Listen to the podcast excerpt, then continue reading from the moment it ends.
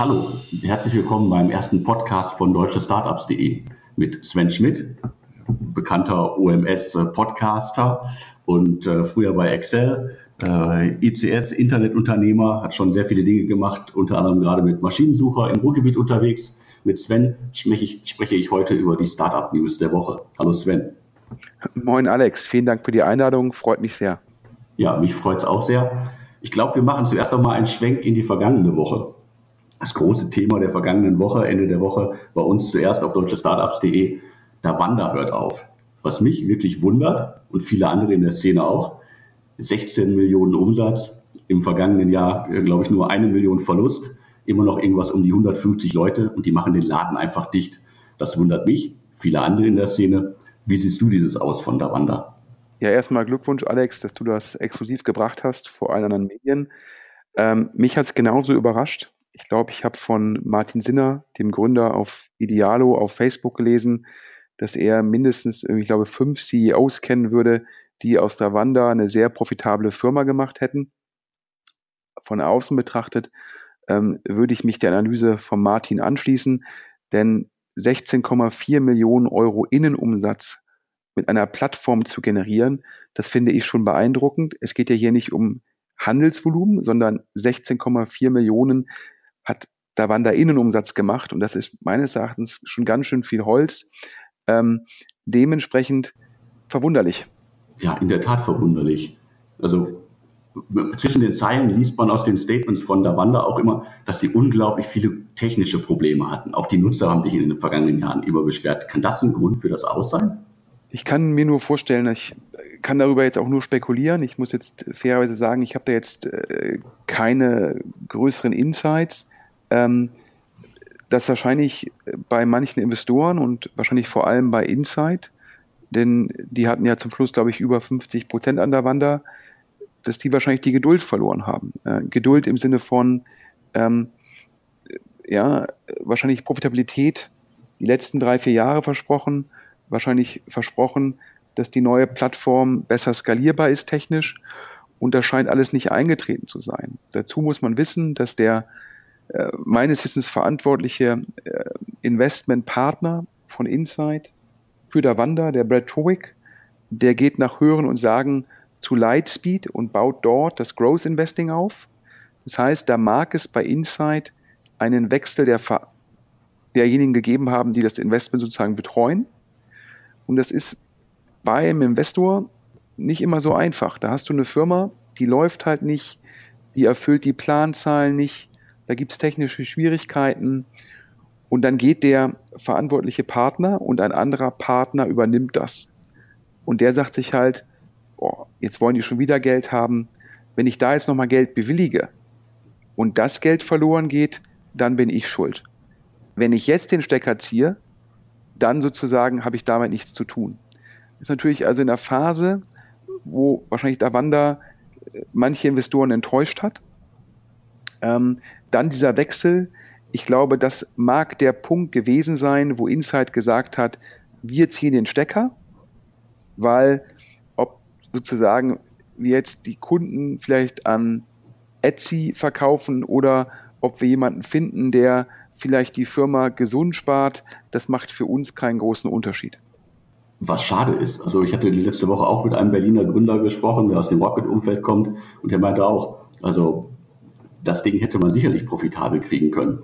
Und kaufen wollte es ja offensichtlich auch niemand, also noch nicht mal Etsy. Also es scheint ja irgendeinen Deal zu geben, äh, der nicht wirklich bekannt gegeben wird. Vielleicht kriegen sie noch ein paar Cent, ein paar Euro für die, die Nutzer, die dann wirklich rüberwandern. Aber was haben sie davon? Gar nichts. Ja, also wie gesagt, ähm, du hattest ja, glaube ich, auch schon letztes Jahr gemeldet gehabt, äh, deutsche Startups hat aufgedeckt, dass Rocket, glaube ich, ja der Wanda schon abgewertet hat ähm, und auch relevant abgewertet hat. Das war ja schon ein erstes Zeichen, dass es potenziell bei den Investoren da eine größere Skepsis gab.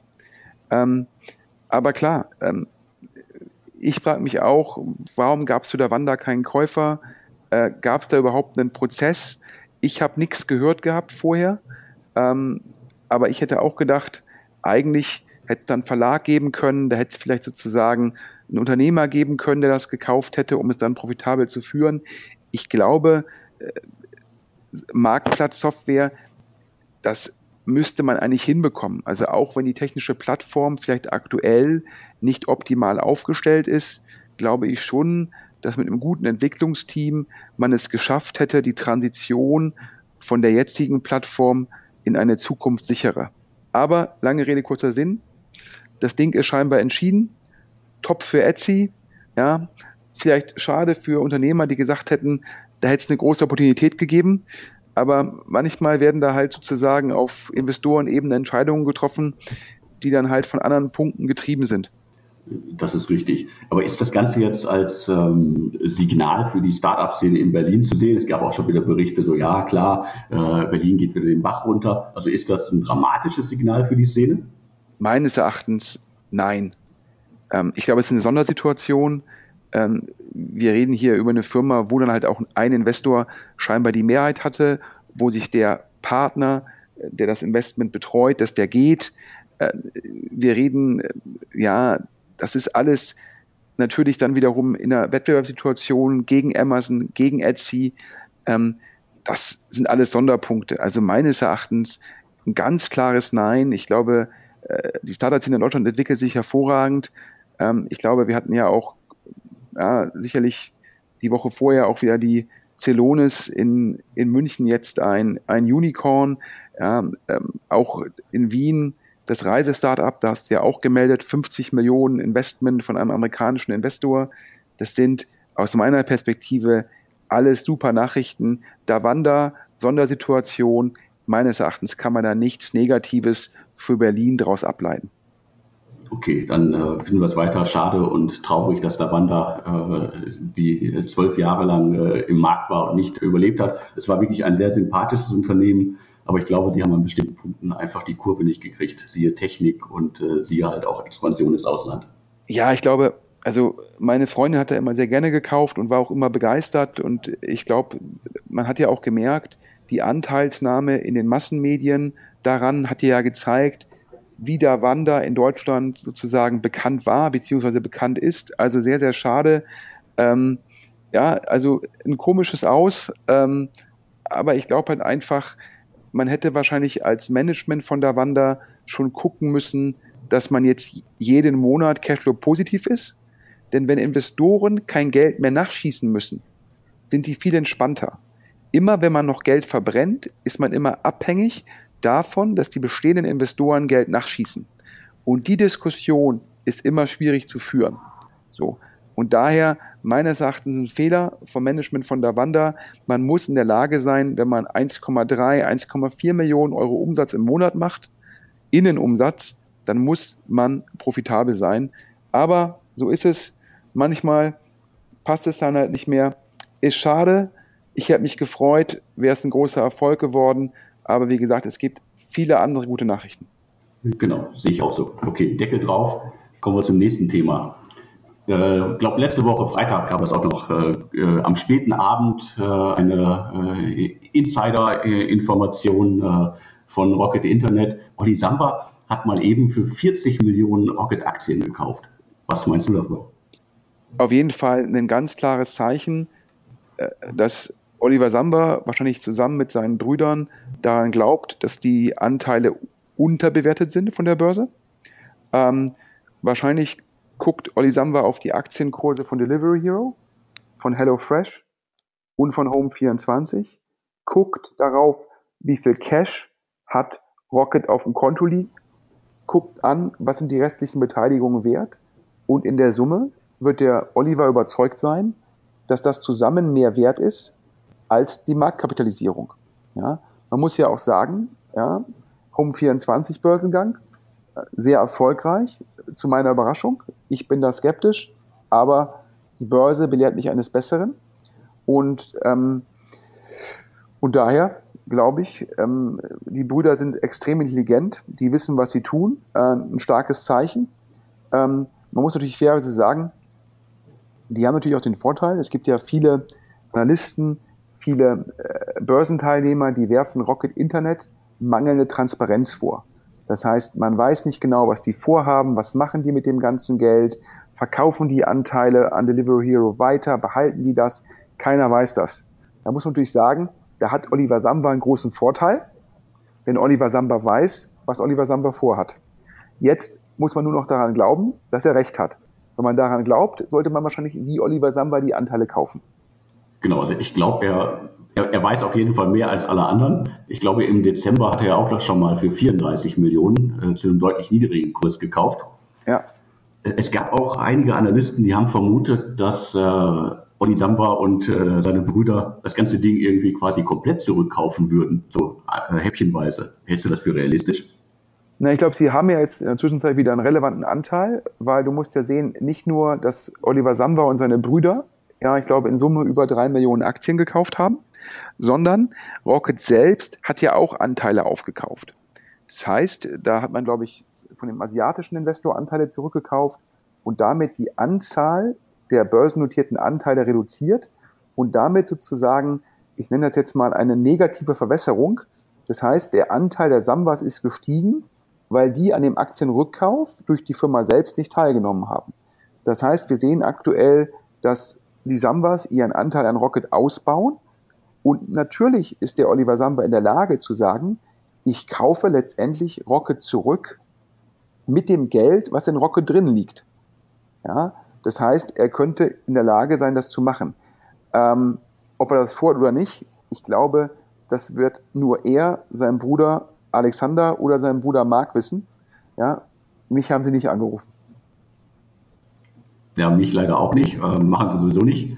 Äh, der Ausgabepreis von Rocket war 42,50 Euro. Mittlerweile sind es irgendwie knapp 30. Olli hat zu 27 gekauft. Glaubst du, dass die nochmal in diese Region kommen? Boah, also ich, ich komme jetzt, wenn ich jetzt die einzelnen Teile bewerte, nicht auf 42,50.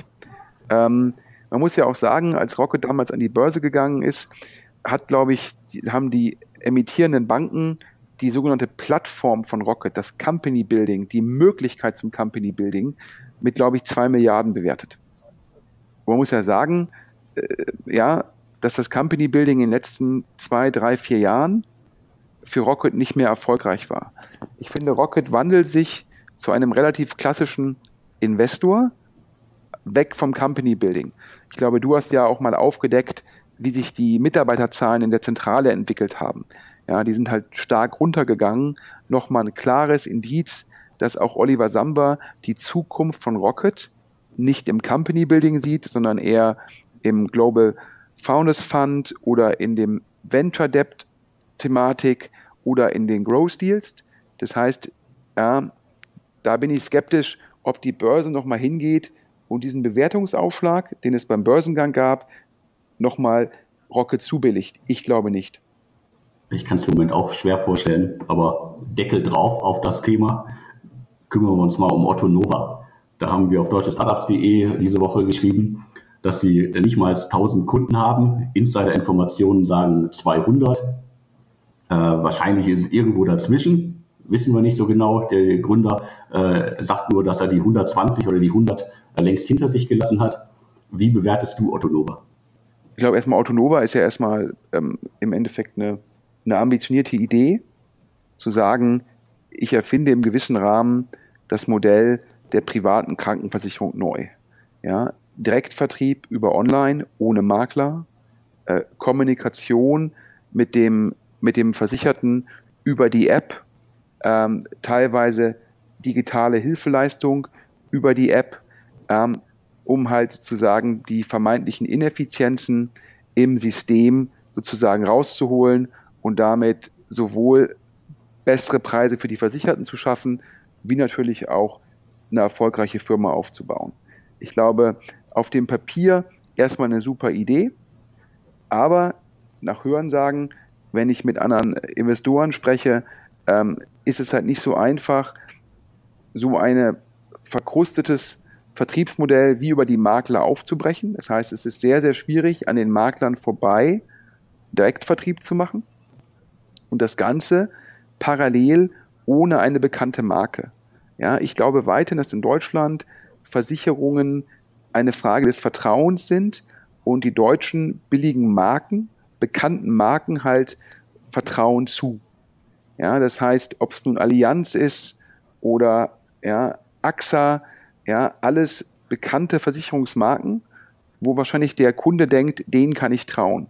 Jetzt zu sagen, ich, ich komme parallel mit einer neuen Marke wie Otto Nova und ich gehe an den Maklern vorbei und ich gehe auf das sozusagen die Smartphone-Generation, das, da baut man sich gleich zu Anfang einen sehr, sehr hohen Berg, den man ersteigen muss. Das ist kein No-Brainer. Das ist richtig. Also ich glaube auch, ähm, die, die Kundengewinnung bei Otto Nova funktioniert im Moment wirklich extrem nach dem Trial-and-Error-Prinzip. Also sie haben eine ganze Menge ausprobiert, haben PR gemacht, haben witzige Plakate zur Bundestagswahl gemacht und haben jetzt Frank Thelen als Testimonial. Und wie man hört, funktioniert es jetzt ein bisschen besser. Ich glaube aber auch, dass sie jetzt erst wirklich eine Strategie haben. Klar, ich glaube, die haben viel ausprobiert, um zu gucken, wie kommen wir an dem Vertriebskanal Makler vorbei. Ich habe jetzt auch gehört, dass angeblich die Conversion Rates mit Frank Thelen besser seien als zuvor. Jetzt hier für die Hörer die exklusive Nachricht. Ähm, ich habe aus Investorenkreisen gehört, ähm, dass Frank Thelen 200.000 Euro für die Werbekampagne bekommen würde und selbst nicht investiert sei. Ich hatte vielleicht vermutet, er bekommt ESOP oder er kann da investieren zu Vorzugskonditionen, aber nein, scheinbar einfach ein Testimonial gegen hartes Geld eingekauft und der Betrag, den der Frank aufgerufen hat, waren wohl 200.000 Euro, den Otto Nova auch bezahlt. Also 200.000 ist dann, glaube ich, schon eine, eine, eine, gute Fallhöhe. Von anderen Startups, die mit Testimonials zusammenarbeiten, hört man, glaube ich, äh, ähnliche Summen. Äh, da reden wir dann aber teilweise über irgendwie äh, Lifetime-Verträge. Also Movinga hat ja auch einen extrem guten Vertrag mit Ralf, Ralf Müller, ist es, glaube ich. Mhm. Und der muss wirklich ja überall für herhalten. Ich glaube, Frank darf bisher nur auf Plakaten und ein bisschen auf, im Netz verwendet werden. Ich habe mal den Fehler gemacht, in Anführungsstrichen. Ich bin ja bei Otto Nova auf die Seite gegangen und habe mir das alles angeschaut. Ähm, und seitdem verfolgt mich Frank Thelen im Netz. Ähm, also sehr aggressives Retargeting und Remarketing ähm, von Otto Nova. Das heißt, wenn einmal der Cookie gesetzt ist, ähm, strahlen die die Banner mit einer sehr hohen Frequenz aus, weil sie natürlich auch einen potenziell sehr hohen Kundenwert haben, können sie sich ja leisten, sozusagen da in den Cookie-Pool sehr weit reinzubieten.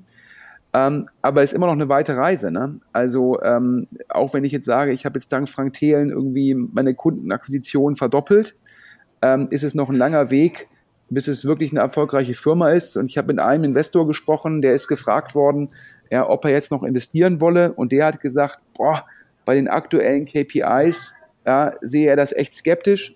Und er hat gesagt, die Problematik sei halt einfach, die Anzahl der Privatversicherten, die würde nicht unbedingt steigen, sondern die würde eher fallen, seines Erachtens nach.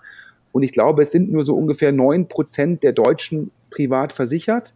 Und die musst du halt auch dann sozusagen, die wechseln kaum. Das heißt, du musst sie direkt abgreifen, wenn sie im Studium fertig sind oder wenn sie potenziell über die Einkommensgrenze, die notwendig ist zur privaten Versicherung, sozusagen, wenn sie die knacken. Und das sind halt ganz wenige Zeitpunkte. Und da hat der gesagt, ist, das ist halt total schwierig, das abzugreifen und das halt auch noch im Endeffekt dann über Direktvertrieb, über Online zu machen. Sehr, sehr schwierig. Und der war da skeptisch. Aber ich drücke dem Team alle Daumen und werde demnächst trotzdem mal mein, meine Cookies auf meinem Browser mal wieder löschen, denn äh, ich sehe Frank Thelen in der Zwischenzeit zu oft. Genau, ich sehe Frank Thelen auch überall, dank Otto Nova. Okay, äh, ich glaube auch, dass es ein schwieriger Markt wird. Es gibt ja noch einige andere, die sich in anderen Segmenten äh, im Insurtech-Bereich tummeln. Ich bin gespannt. Okay, dann Decke drauf. Sprechen wir mal über Early Bird. Early Bird hat, glaube ich, nach gefühlt drei Jahren äh, endlich seinen äh, Fonds geclosed. Und es sind, äh, ich, was waren es, 175 Millionen drin. Äh, die haben sich vorher mit den Heilemann-Brüdern zusammengetan, weil sie es vorher schon nicht geschafft haben. Das ist auch schon äh, gefühlt äh, Ewigkeiten her. Haben äh, Andreas Winiarski, äh, den man quasi durch die ganze Republik touren sieht, äh, an Bord geholt. Und jetzt endlich. Warum hat das so lange gedauert?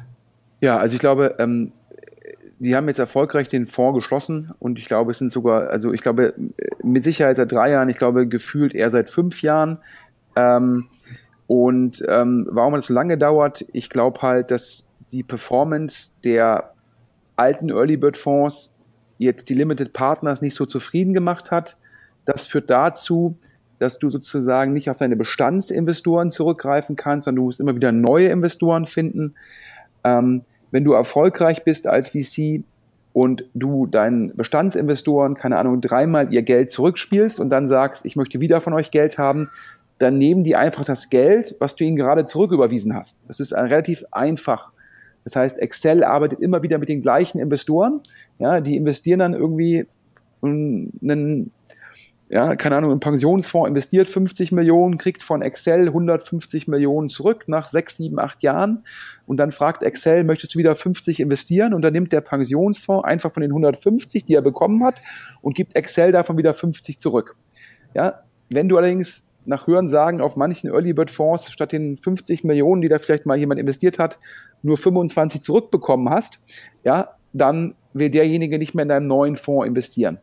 Und das macht es dann sehr schwierig, sozusagen, da musst du komplett neu wieder Kapital einsammeln und den neuen Investoren erklären, warum die Alten nicht wieder mitmachen. Ja, ist ein schlechtes Signaling. Ähm, und man muss sagen, wenn man sich den Deal jetzt genau anschaut, ehrlich gesagt, das ist ja ähm, sehr clever jetzt von Early Bird. Die standen in der Ecke. Wäre es ihnen jetzt nicht gelungen, hätten sie arge Probleme gehabt. Und jetzt haben sie ja letztendlich, ich, ich nenne es mal ein bisschen überspitzten Schmutzdeal gemacht. Ja? Draper Esprit, das ist ein börsennotierter, börsennotierter Fonds in, in Irland. Die haben von den 175 Millionen Euro, zahlen die 90 Millionen, also mehr als die Hälfte, und bekommen dafür Anteile an der Management Company. Das heißt, Draper Esprit ist jetzt nicht ein reiner klassischer Limited Partner, sondern letztendlich haben die gesagt, wenn wir euch helfen, diesen Fonds irgendwann mal zu schließen, dann bekommen wir aber auch noch mehr vom Upside. Das heißt, Early Bird wird Teile von der Management Fee und Teile vom Carry, also von der Erfolgsbeteiligung an Draper Esprit abgeben müssen. Ja, aber dennoch muss ich sagen, Respekt, weil Early Bird war in keiner guten Position, aber sie haben jetzt den Rückenwind von N26 und aber auch von UiPass. UiPass ist ein Investment, aus dem Digital East Fund von Early Bird, hat also eigentlich gar nichts mit dem Digital West Fund zu tun, aber sie haben das sehr gut genutzt, diesen Rückenwind, um jetzt den Deal mit Draper Esprit zu machen. Daher Kopf in letzter Sekunde aus der Schlinge gezogen. Respekt. Genau, muss man auch erstmal schaffen. Und äh, insgesamt haben sie jetzt eine Milliarde äh, an, an Kapital in ihren Fonds. Oh. Und wenn es mit, mit Draper noch besser wird und noch größer wird und europäischer wird, dann ist es ja für alle gut. Ja, ich weiß jetzt nicht, das ist immer die Frage, eine Milliarde, eine Milliarde Euro Kapital. Ich glaube, das ist dann über alle Vorgenerationen. Das, als eigentlich muss man als VC sagen, was ist das Geld, was wir noch aktiv verwalten, aus dem wir aktiv investieren. Ähm, und ich glaube, das ist dann bei Early Bird, äh, reden wir da eher ja, über 400 bis 500 Millionen Euro als über eine Milliarde. Wenn man jetzt sagt, man nimmt den Digital East Fund, den Digital West Fund und den Digital Health Fund. Ähm, komme ich nicht auf eine Milliarde, aber ja, gute PR von Early Bird, die haben das gut verkauft im Markt. Eigentlich muss man ja sagen, ja, sie, wie, wie ich schon sagte, Kopf aus der Schlinge gezogen und äh, äh, in der Außendarstellung sehr, sehr gut. Äh, sagen sie halt jetzt eine Milliarde paneuropäisch, ist eine gute Storyline, aber ist auf jeden Fall gut für deutsche Gründer. Mehr Kapital sozusagen, mehr Fundings, ein besseres Ökosystem. Also daher gut für Berlin, gut für Deutschland. Genau da bin ich bei dir. Deckel drauf und weiter. Wir haben noch eine Meldung, die, glaube ich, von gestern oder vorgestern war. Ähm, Lufthansa. Lufthansa legt einen internen VC, den sie nicht unbedingt, es kam gerade noch eine Mail von Lufthansa, nicht unbedingt gerne interner oder VC genannt haben wollen, weil es ja sozusagen ein, ein, ähm, ein Vehikel ist, das in Ideen äh, aus dem Unternehmen heraus äh, investiert und vorerst nicht in externe.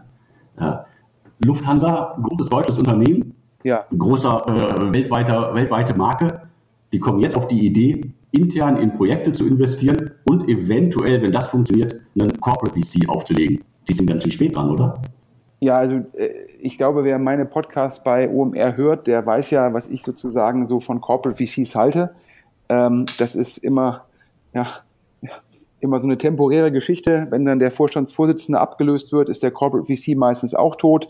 Ähm, äh, zweitens, ähm, die Corporate VCs sehen immer den Deal an 53. Stelle und müssten sich eigentlich fragen, wieso haben die 52 professionellen Investoren, die den Deal vorher gesehen haben, Nein gesagt. Das heißt, adverse Selektion. Ähm, der dritte Punkt ist, die meisten Corporate VCs, die haben keine richtigen Anreizsysteme auf dem Team, sondern da werden dann irgendwelche Mitarbeiter intern kurz in Anführungsstrichen umgeschult. Also daher adverse Selektion, keine langfristige Strategie, das falsche Personal, die falschen Anreisesysteme, meines Erachtens alle Corporate VCs Missgeburten. Ja, ähm, und das verhält sich bei Lufthansa auch nicht anders. Ich musste grinsen, als ich es gelesen habe, denn ähm, ich bin ja sozusagen als äh, deutscher ähm, in Düsseldorf sitzender Kunde darauf angewiesen, eigentlich mit Eurowings die ganze Zeit zu fliegen, weil es keine Alternativen mehr gibt. Und wenn man so Tag ein, Tag aus mit Eurowings zu tun hat, dann denkt man sich so ein bisschen, die Lufthansa sollte sich lieber um die Operations kümmern, als um einen Corporate VC. Ja? Denn äh, da geht aktuell eine ganze Menge schief bei, Euro, bei Eurowings und der Aktienkurs der Lufthansa ist, glaube ich, von dem, von dem All-Time-High oder von der sehr hohen Bewertung, glaube ich, 40 Prozent gefallen, weil die operativen Schwierigkeiten sich sozusagen in den Ergebnissen niederschlagen. Das heißt, ich habe mich gewundert, wie man jetzt noch sowas machen kann und das auch noch mindestens fünf Jahre später als manche andere Corporates. Ähm, too little, too late, würde der Engländer sagen. Ähm, und einen äh, 20 Millionen äh, Fonds oder 20 Millionen Euro für das in Anführungsstrichen Experiment, da muss man ja auch sagen, da gibt es ja in Berlin irgendwie manche Angel, die investieren das mehr. Die investieren mehr als 20 Millionen Euro. Das heißt, neben den ganzen Punkten auch noch ein Tropfen auf den heißen Stein. Mir ist das nicht klar. Genau, wobei die 20 Millionen, ja, glaube ich, erstmal nur für interne Projekte vorgesehen sind. Also für den Fonds, der, also den externen VC, der dann vielleicht irgendwann kommt, äh, gibt es ja noch keine Summe. Ah, okay, dann, äh, okay. Also dann ein interner VC, ist das ein Innovationsprogramm? Du siehst, ich bin da immer verwirrt, ähm, weil die Corporates würfen immer mit Zahlen um sich her und mit Strukturen und dann fragt man sich immer, was es wirklich ist. Teilweise ist dann nur PR, damit man sozusagen wahrscheinlich auf dem nächsten Treffen der DAX 30 Vorstände sagen kann, seht her, ich habe auch ein Corporate VC. Ja, ähm, ich weiß es nicht, aber ich glaube persönlich, ähm, Firmen sollten sich teilweise aufs Kerngeschäft fokussieren und äh, nicht glauben, wie die Deutsche Post, dass man irgendwie äh, mit, äh, mit so einem SimSme gegen WhatsApp und Co. antreten kann. Ja, das äh, wäre irgendwie, das ist irgendwie, da frage ich mich manchmal, was treibt da solche Corporates? Genau, kann ich auch nicht verstehen. Also auch die verschiedenen interne, externe. Dann haben sie noch ihren Lufthansa Innovation Hub, der, glaube ich, einen recht guten Job macht, dafür, dass sie halt äh, gegen Windmühlen im Konzern kämpfen. Also ich rate auch jedem Corporate immer, äh, macht es nicht zu kompliziert. Äh, selbst Experten können teilweise sich auseinanderhalten, was da eigentlich alles machen. Alex, vielen, vielen Dank für die Einladung. Ähm, gucken wir mal, ob die erste Ausgabe des Wochenrückblicks den Hörern gefällt. Äh, wir freuen uns immer über Feedback, wir freuen uns über Anmerkungen jeder Kommentar wird bearbeitet. Und äh, ganz großen Dank von mir, dass du das möglich machst. Genau, ich habe zu danken. Vielen Dank, dass du dir die Zeit nimmst, äh, über die Themen der Woche zu sprechen. Ich freue mich auch über jegliches Feedback und äh, hoffentlich hören wir uns bald wieder. Vielen Dank. Tschüss. Tschüss.